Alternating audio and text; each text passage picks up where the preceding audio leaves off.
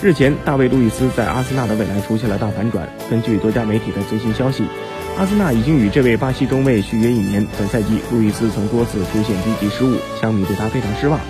听闻路易斯续约的消息，很多枪迷都很震惊。上周阿森纳对阵曼城的比赛中，路易斯状态全无，是阿森纳零比三被血洗的罪人。阿森纳的两个丢球都和他有关，而且他还送给对方点球，并被红牌罚出场外。那场比赛之后，几乎所有人都认为路易斯今夏将离开阿森纳。媒体认为，枪手后防线上的连续伤病影响了阿森纳的决定。后卫人员紧张的形势迫使阿森纳与路易斯续下一年的短约。